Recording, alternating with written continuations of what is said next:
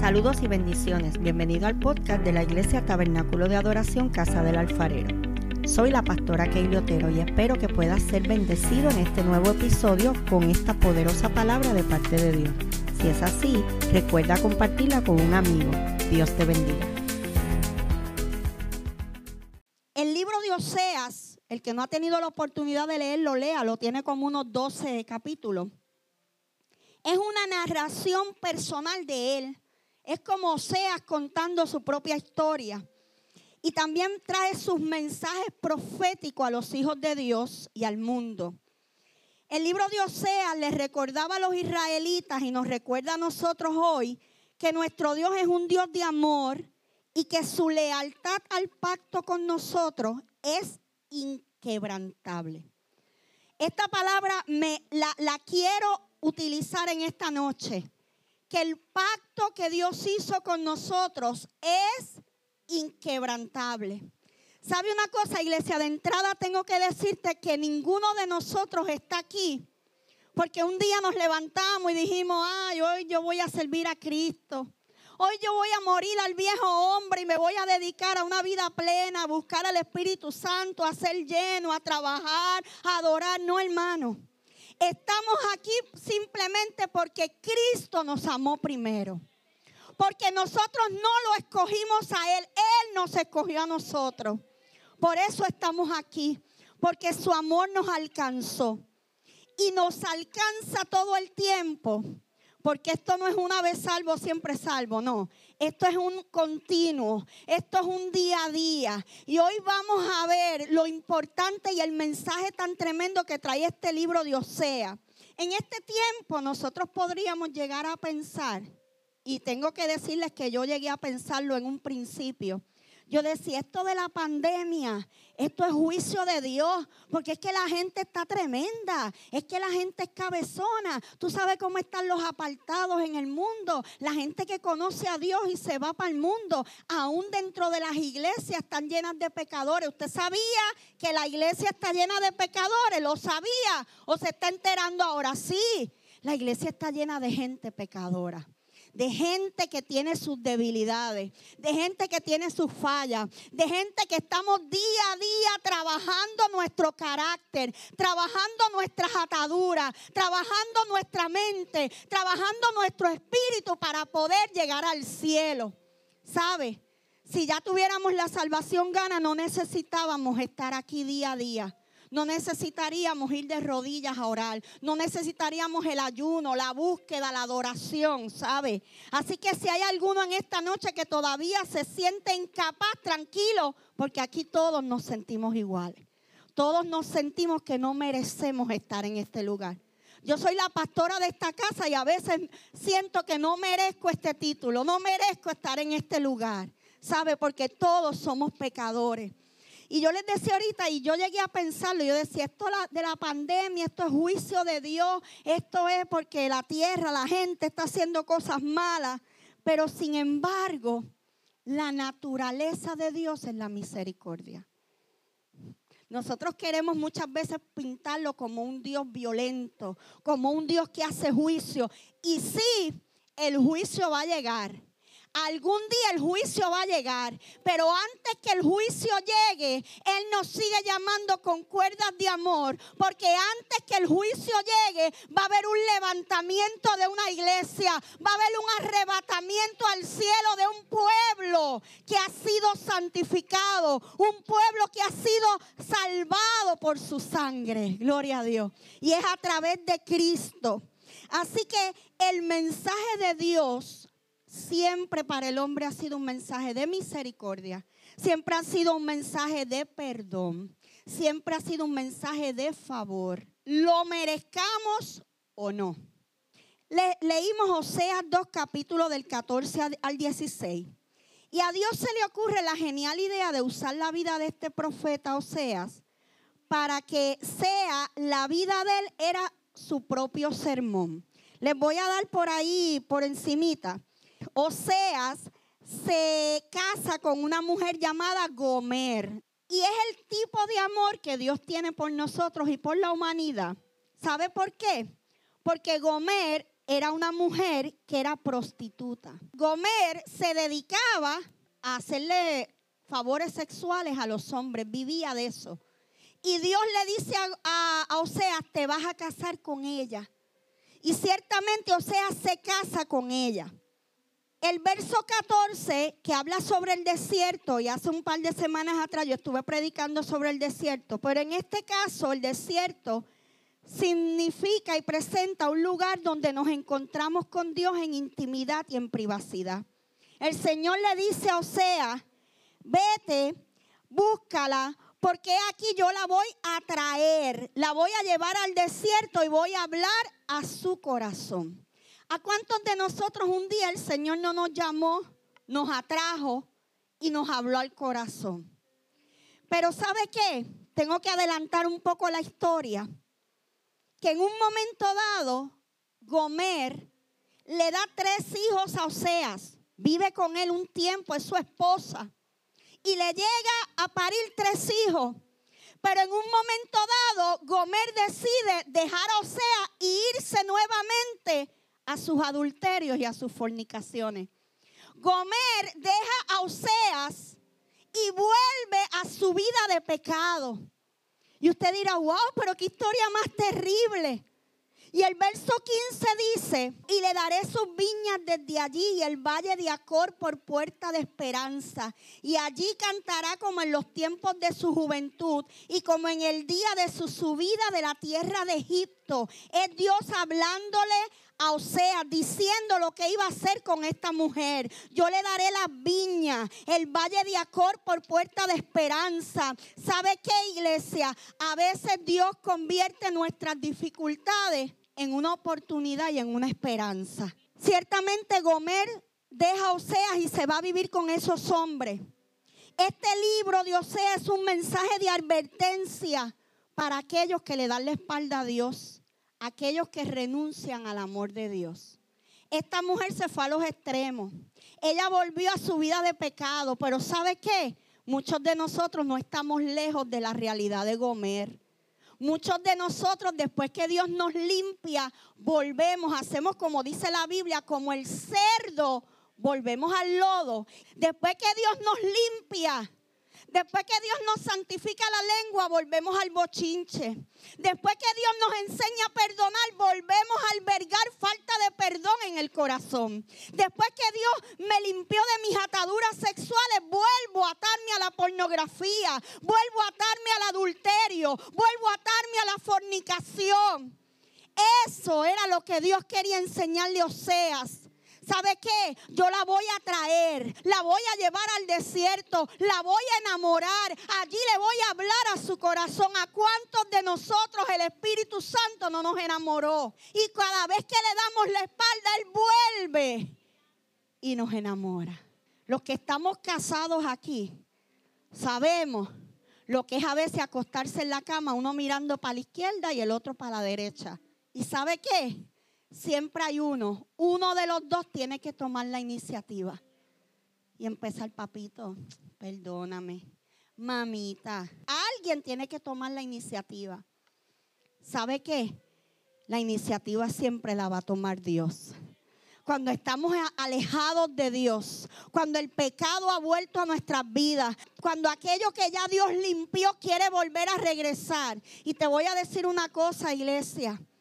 El hecho de que nosotros seamos tentados con las cosas que Dios quitó de nuestra vida no es pecado. El pecado es caer en esas cosas. Pero aún si caemos en aquel pecado del cual ya Dios nos limpió, dice la Biblia que abogado tenemos para con el Padre a Jesucristo su Hijo, que fue a la cruz del Calvario y murió por los pecados de mi pasado, los pecados de mi presente y mis pecados en el futuro. Porque hasta que Cristo no venga es probable que sigamos pecando. Porque vivimos en esta carne, vivimos en este cuerpo, atados y sujetados a pasiones, a tentaciones. Y yo le he enseñado aquí a la iglesia, ser tentado no es pecado, ¿verdad que no? El pecado es caer en la tentación. Así que si alguno está siendo tentado, no se preocupe. Eso es parte de la vida. Eso es parte de lo que el enemigo trae a nuestras vidas. en este tiempo yo decía, wow, qué poderosa esta palabra. Yo me voy ahora al gazebo de mi casa y me siento allí y yo preparaba esta palabra y yo decía, qué cosa más terrible. Porque yo soy de la vieja escuela, yo soy nacida y criada en la iglesia, en iglesia pentecostal, de fuego, de moño, de... Mira hermano, y a veces somos tan duros con la gente. A veces nosotros no podemos ver la gente, jamás los vamos a ver con la misma misericordia que Dios nos no, los ve. A veces hay que decirle, Señor, ayúdame a verlo con los ojos que tú lo ves. Permíteme que yo pueda verlo bajo el cristal que tú lo estás mirando. Y eso era lo que Dios quería enseñarle a Osea.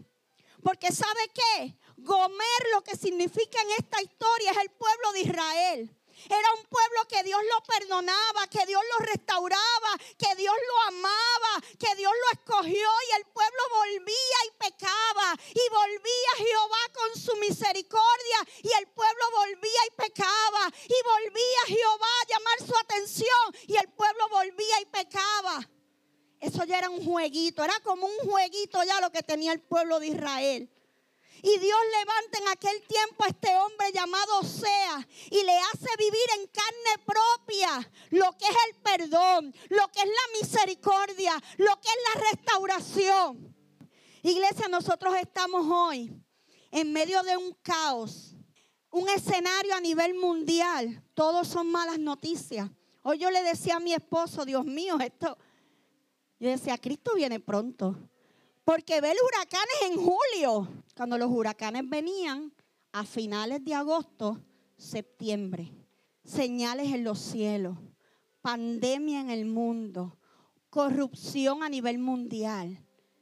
¿Sabe qué iglesia? La venida de Cristo está cercana. Cristo viene pronto. Pero antes de que Cristo venga, la iglesia tiene que salir y seguir predicando y seguir atrayendo a la gente a los pies de Cristo. Porque todavía hay gente que el Espíritu Santo los quiere llevar al desierto y hablarles a su corazón. Todavía hay gente que necesita ese encuentro contigo. Nosotros, mira hermano, es tiempo, iglesia, de mostrar la bondad de Jehová en estos días que ciertamente parecen ser días finales. Yo lo creo así. No sé si Cristo viene mañana. No sé si va, se va a tardar 10 años más. No sé si me moriré sin ver la venida de Cristo. No sabemos si vamos a estar aquí. Pero ciertamente yo soy de las que creo que Cristo viene pronto. Y que la iglesia tiene un mensaje de esperanza que llevar. Que la gente se está perdiendo sin salvación. ¿Usted sabe cuánta gente en esta pandemia ha muerto sin conocer a Cristo. Sin nadie que le diga, ¿sabes qué? Cristo te ama. ¿Sabes qué? Cristo perdona tus pecados. ¿Sabes qué? Él te quiere restaurar. Este libro de Oseas muestra la penosa realidad de Israel, que era un pueblo que una y otra vez se alejaba de Dios y volvían a sus idolatrías. ¿Sabe cuál era el pecado mayor del pueblo de Israel? La idolatría a cualquiera, a cualquier cosita, a cualquier situación, iban a buscar los otros dioses. Y si algo que Dios no tolera es la idolatría. Estamos hablando de un pueblo que Jehová los saca de la cautividad de Egipto. Yo le estoy hablando del pueblo aquel que vio la columna de nube y la columna de fuego.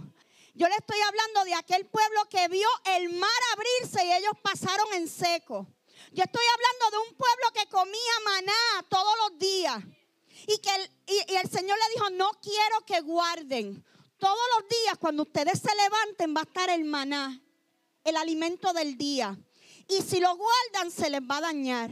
Un pueblo que estuvo 40 años vagando por el desierto y en esos 40 años ¿Cuántas veces fue a Rainbow a comprar ropa? ¿Cuántas veces entraron a Gap a comprar ropa? ¿Cuántas veces fueron a la Nike a comprar tenis? Nunca. ¿Sabe que la ropa crecía con ellos? Los zapatos crecían con ellos. Un Dios que los cuidó, los alimentó, los llevó, los sacó y los metió en la tierra prometida.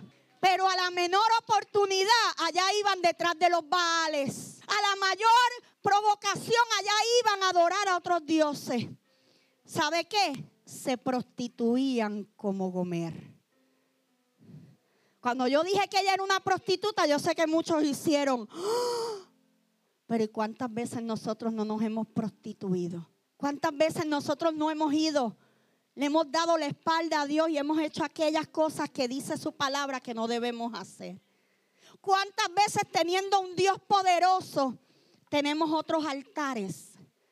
Y yo no estoy hablando de altares literales, iglesia. Yo no estoy hablando de dioses de madera ni de barro, pero a veces, hermano, hay cosas en nuestra vida que se convierten en idolatría. Los trabajos, los hijos, la casa, todo. ¿Y sabes qué? La Biblia es clara. Nada puede robar la gloria a Dios. Nada, nada, nada. Dios es celoso en eso. Pero este libro de Osea además de traer esta historia y hablar de lo fuerte que era la idolatría en este pueblo, de los cabezones que eran, es un libro que está lleno de amor y de misericordia. Es un libro que pinta a un Dios misericordioso que siempre está detrás del pueblo buscando, como está hoy en día detrás de nosotros. A través de la Biblia, iglesia, nosotros siempre vemos a Dios buscar al hombre. Pero si usted lee en Génesis 3, del verso 7 al 13, es la historia cuando Adán en el huerto del Edén cae, ¿verdad? Dios los pone en el huerto del Edén, a Adán y a Eva, y le dice, de todo lo que hay aquí ustedes pueden comer, menos del árbol, ese árbol que está en el centro. Viene Adán y come. ¿Y qué hace Adán rápido que come? Se esconde. Porque una vez Adán peca, le viene la conciencia. Entonces la conciencia pecaminosa y la conciencia de Satán lo que te va a decir es, escóndete, ya Dios no te ama. Vete y escóndete, para ti no hay perdón. Después que te hace caer en el pecado, se convierte en tu acusador y ahora, ah, qué bonito, ah, después que la ve aleluyando, ah, ah, chacho, en la iglesia hablando lengua y aquí mira, hablando con la lengua, palabrota, ¿ah? sí se convierte en el acusador. Pero dice la Biblia que aún allí Jehová Dios le habló a Adán y le dijo, Adán, ¿dónde estás? Adán, ¿por qué te escondes? Vemos a Dios buscando a Adán. No Adán buscando a Dios. No, no, no, no. Dios buscando a Adán. ¿Para qué? Para darle una nueva oportunidad. No importa, ya abriste tus ojos, ya sabes lo que es el pecado, no te apures, yo te voy a vestir. Estás desnudo, yo te voy a vestir. No tienes calzado, yo te voy a poner calzado. Tranquilo, Adán, ¿dónde estás? Y esto me emociona porque usted sabe cuántas veces Dios ha dicho, Kaylee, ¿dónde estás? ¿Dónde te escondes? Un Dios que nos va a buscar donde nos escondemos. Pero no va buscándonos con el fuete y el látigo. Eso es lo que hace Dios. Vemos a un Dios buscar a Adán donde estaba escondido. En el libro de Ezequiel 34, 16, a los que les gusta estudiar, apunte estos versos y luego los estudia. Ezequiel 34, 16 dice, yo buscaré a la perdida y haré volver a redir la descarriada hablando de las ovejas. Vendaré a la perniquebrada, fortaleceré a la débil, las apacentaré con justicia. Está hablando de ovejas, iglesia. Yo no sé qué panorama tú ves en medio de esta pandemia, pero me parece que el Espíritu Santo nos está diciendo, iglesia, es tiempo de buscar a la perdida, es tiempo de alimentar a la hambrienta, es tiempo de vendar a la que tiene la pierna quebrada, es tiempo de cargar la gente, es tiempo de meterla a redir, es tiempo de aceite, es tiempo de agua, es tiempo de alimento. No es tiempo de un mensaje de juicio, es tiempo de un mensaje de esperanza. Aquí está el Padre, aquí está Jesús con los brazos abiertos. Isaías 62, 12 dice, y le llamarán pueblo santo, redimidos de Jehová, y a ti te llamarán ciudad deseada no desamparada. Esto es una palabra para el pueblo de Israel. ¿Sabe qué, iglesia? Es tiempo. Créanme que la gente, y mucho que se ha tratado de menospreciar la iglesia, Mucha gente, y más en, ¿verdad? en nuestro país, en otros países, han querido menospreciar la iglesia. Sin embargo, llegó el tiempo donde la iglesia será vista como lo que es una ciudad de refugio, una puerta de esperanza, un lugar donde va a llegar la gente que está desamparada. Iglesia, no tengas miedo de invitar a la gente a la iglesia. La gente necesita algo. Y la gente está esperando que alguien le dé una simple invitación. Oye, ve conmigo a la iglesia. Mira, cuando te cuenten los problemas, no lo antes de mandarlo al psicólogo, mejor tráelo aquí y después que hablemos, si necesita un psicólogo, lo mandamos. Con eso no hay problema, no tenemos problema con los psicólogos. Tenemos psicólogos aquí, trabajadores sociales, todas esas cosas, consejeros. Pero la gente necesita a Cristo. La gente necesita salvación. Lucas 15, 4 al 6 dice, ¿qué hombre de vosotros, teniendo 100 ovejas, si pierde una de ellas, no deja las 99 en el desierto y va tras la que se perdió hasta encontrarla. ¿Cuántas ovejas tenía el pastor? 100. Alexi, de 100 una, ¿hará mucha diferencia? Pues, bendito, de 100 se me perdió una, no la encuentro. Sin embargo, este pastor representa a Jesús. Este pastor representa lo que la iglesia debe hacer. Dejo las 99 en el redil. No las deja al garete. Las deja en el redil. Porque si me voy a buscar aquella y dejo a esta suelta, entonces se me pierden todas. No, no, no, yo las dejo en un lugar seguro. Pero tengo que ir a buscar esa que se perdió. Dice que va tras ella hasta encontrarla. Yo no sé cuántos de ustedes pueden decir en esta noche, Dios fue tras mí hasta que me encontró. Jesús fue detrás de mí hasta que me encontró. No se rindió Alexis, no me dejó, no dijo déjala mejor, no, no, no, siguió detrás de mí hasta que me encontró y me rescató y me salvó y me renivió y me puso nombre nuevo y me puso vestido nuevo y me puso calzado nuevo y me dijo, mía eres tú, yo te redimo. Gloria a Dios. Lucas 15, 22, 24. El padre dijo, sacate el mejor vestido y vístanlo. Pónganle anillo en su mano y calzado en sus pies. Traigan el becerro gordo, mátelo y comamos, porque este mi hijo muerto era y ha revivido. Se había perdido y es hallado. Esta es la parábola del hijo pródigo. Gloria a Dios un hijo desobediente, un hijo cabezón, un hijo malcriado, un hijo que le dijo, dame lo que es mío, que yo me voy, yo me voy a janguear, yo estoy harto de esta casa, yo me quiero ir a hacer mi vida. Y dice la Biblia que todos los días el padre se paraba en el balcón y miraba. De hecho, el día que el hijo decide regresar, el papá está parado en el balcón. ¿Sabe por qué? Porque la tradición decía que como ese hijo había deshonrado la casa y al padre, tan pronto ese muchacho llegara a la casa, los sirvientes, los que trabajaban para el dueño de la casa, tenían la autoridad de matarlo, lo podían matar.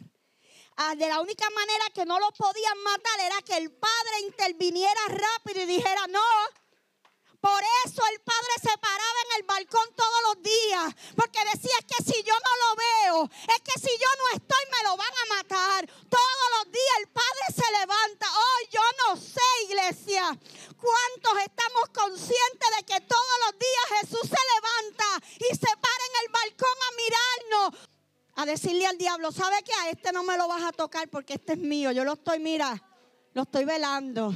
Lo estoy esperando a esos padres, a esos hermanos, a esos tíos que esperan que un familiar descarriado vuelva a los pies de Cristo, sigue orando.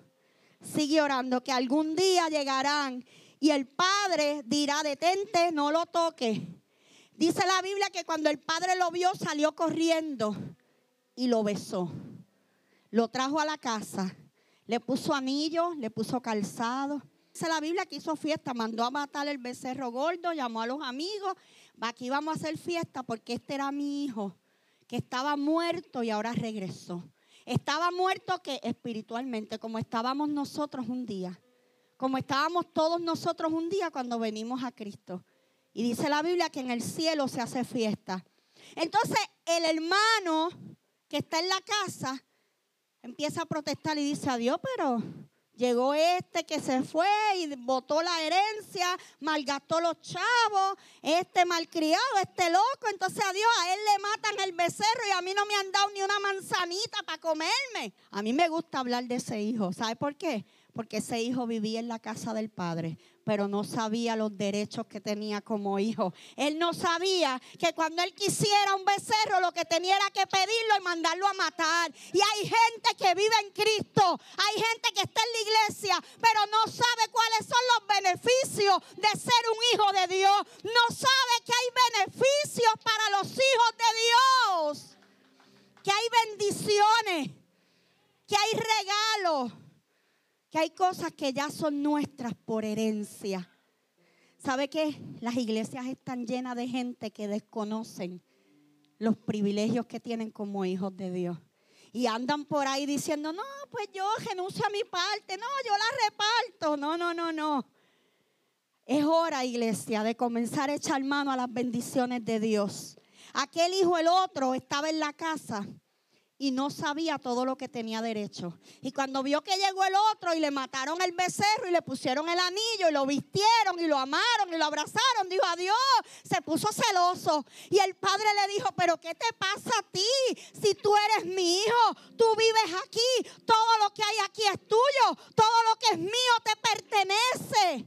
Iglesia, la próxima vez que el enemigo venga a ponerte ideas en la cabeza y a decir, tú no eres salvo tú no tienes derecho, a ti Dios ya te rechazó, ya te sacó, usted dígale, no, no, no, yo tengo herencia, yo soy parte de esto.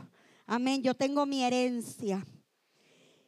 En Lucas 19:10 dice, porque el Hijo del Hombre vino a buscar y a salvar lo que se había perdido. ¿A cuántos de nosotros Cristo un día nos salvó? A mí me salvó, aunque soy nacida y criada en el Evangelio. Ahora digo, me hago eco de las palabras de mi esposo. Nunca estuve en el mundo. Todas las manganchas que hicimos las hicimos dentro de la iglesia. Todas las pedras que tiramos las tiramos estando en la iglesia. Nunca nos apartamos. Pero la misericordia de Dios nos tuvo que alcanzar un día. Ese es el mensaje, iglesia, del libro de Osea.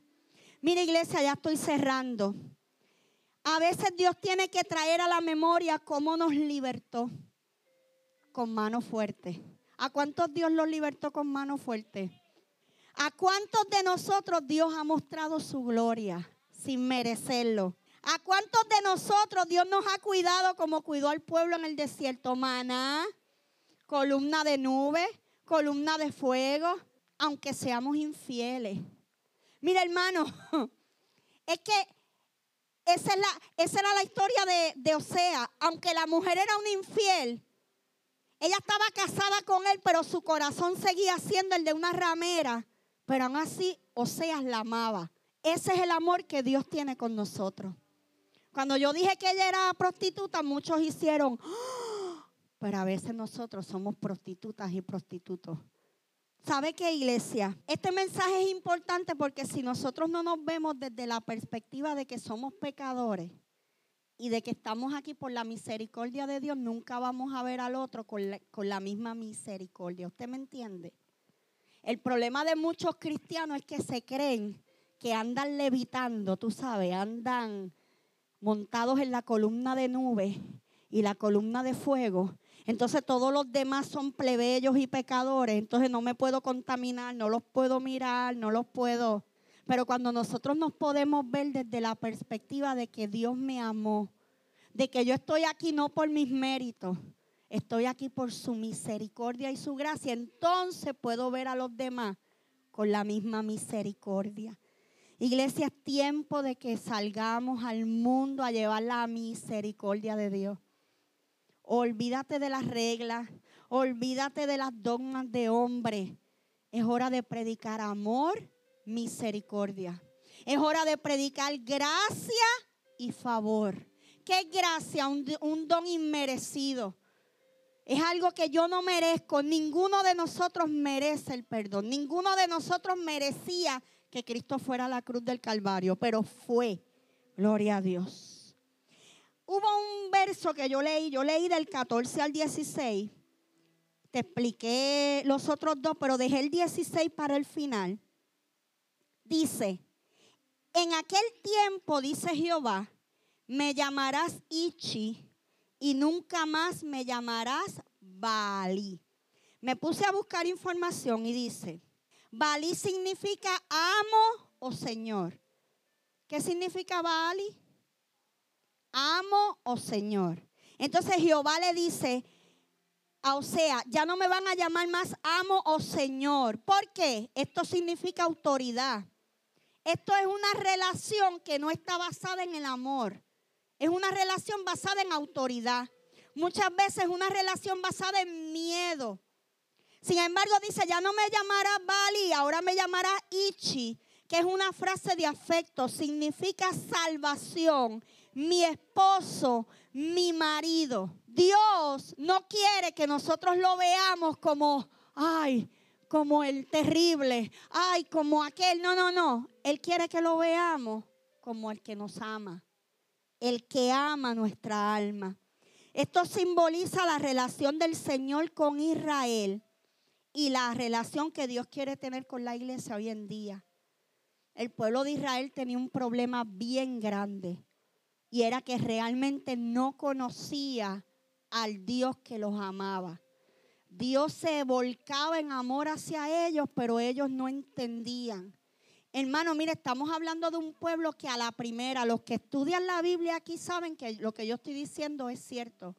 A la primera, el pueblo de Israel se volcaba detrás de los ídolos, detrás de aquel, detrás del otro. El rey decía hagan esto y allá iban ellos a postrarse, allá decían esto y allá. Era un pueblo que divagaba. Era un pueblo, un pueblo que, que había visto las grandezas de Dios, pero a la hora de la verdad no entendían nada. ¿Y sabe qué? Que hoy en día hay una iglesia de esa manera. Hay una iglesia de esa manera que ha visto a un Dios vivo, a un Dios de poder. Una iglesia que ha sido restaurada. Una iglesia que ha visto milagros, señales, prodigios. Pero a la hora de la verdad, mira hermano, olvidamos quién es Dios. Y nos volcamos a mirar otras cosas. Voy a leer un comentario de Matthew Henry. Dice, esto puede prever la restauración de la cautividad de Babilonia, pero también se aplicará a la conversión de los judíos a Cristo en los días de los apóstoles y la futura conversión general de la nación y los creyentes, lo cual nos incluye a nosotros. O sea que esta historia de Osea hasta el día de hoy nos representa a cada uno de nosotros, los que hemos sido lavados, los que hemos sido restaurados, pero los que también en algún momento le hemos dado la espalda a Dios. Que en momentos como que nos olvidamos de dónde Él nos sacó. Yo no sé si ustedes le siguieron la línea a la adoración, pero toda la adoración hablaba sobre el amor, hablaba sobre la misericordia. Y hay un himno que a mí me encanta, es de, esos himnos que cuando yo lo escucho, donde sea, esté en mi casa, esté en el carro, yo me compunjo y empiezo a llorar. Y es ese himno que dice, deja las 99 y va por mí.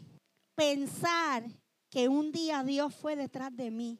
Pensar que no importa dónde yo me esconda, no importa las veces que yo me equivoque, no importa las veces que yo falle, he fallado, Dios vuelve con el mismo amor con la misma misericordia. Sabe que nuestra naturaleza es de las de te doy una oportunidad. Es más, desde que los nenes son chiquitos, estamos, los papás nos condicionan a eso. Te voy a dar una oportunidad. No son dos, es una oportunidad y a la próxima que haya te zumbo y nos creamos con esa mentalidad. ¿Sabe qué? Dios no tiene una sola oportunidad. Dios tiene muchas oportunidades. Dios es un Dios que nos ama porque su naturaleza es el amor. Su naturaleza es la misericordia. Entonces se me hace difícil entender cómo hay tanta gente afuera que no ha conocido el amor de Cristo. Me parece que es que la iglesia no hemos hecho la tarea bien. Me parece que el, er, eh, eh, error y el problema no está al lado de allá, está al lado de acá. Porque nos hemos dedicado a juzgar a la gente, a mirarlo desde mi óptica y no desde la óptica de Cristo. Lo quiero mirar a través de mi sabiduría y no a través de la cruz. ¿Cuál fue la primera frase de Cristo en la cruz? La primera, en medio, acabando de recibir todos los latigazos, todas las espinas, todo eso, y lo ponen en el madero. Y el hombre, la primera frase que dice, Padre, perdónalo porque no saben lo que hacen. Cuando pudo haber dicho, Padre, ahora envía el rayo y mátalos a todos. Consúmelos ahora, Padre, por malditos que son. Padre, perdónalo. Y sabe que allí en la cruz guardó silencio, solamente dijo siete frases. Otra de las frases fue, hoy estarás conmigo en el paraíso. Dos ladrones al lado. Uno se burló, el otro dijo, el otro dijo, ay, mira, yo necesito. O sea, yo necesito la misericordia de Dios. ¿Sabe qué? Desde hoy estarás conmigo en el paraíso. Aún en medio del dolor, el hombre estaba salvando. El hombre estaba trayendo un mensaje de amor y de esperanza. Me parece al pastor que corre detrás de las ovejas. Y esta canción me conmueve porque pienso las veces que Cristo, que Dios, que el Espíritu Santo han tenido que salir corriendo detrás de mí. Kaylee, párate, ven, ven. Y me atrae nuevamente su amor. Bendiciones. Si este episodio ha sido de bendición para ti, compártelo para que otros puedan ser edificados. Te invito a que nos busquen en Facebook como Tabernáculo de Adoración Casa del Alfarero y te suscribas a nuestros podcasts en las diferentes plataformas. Y así no te perderás ninguno de nuestros episodios. Dios te bendiga.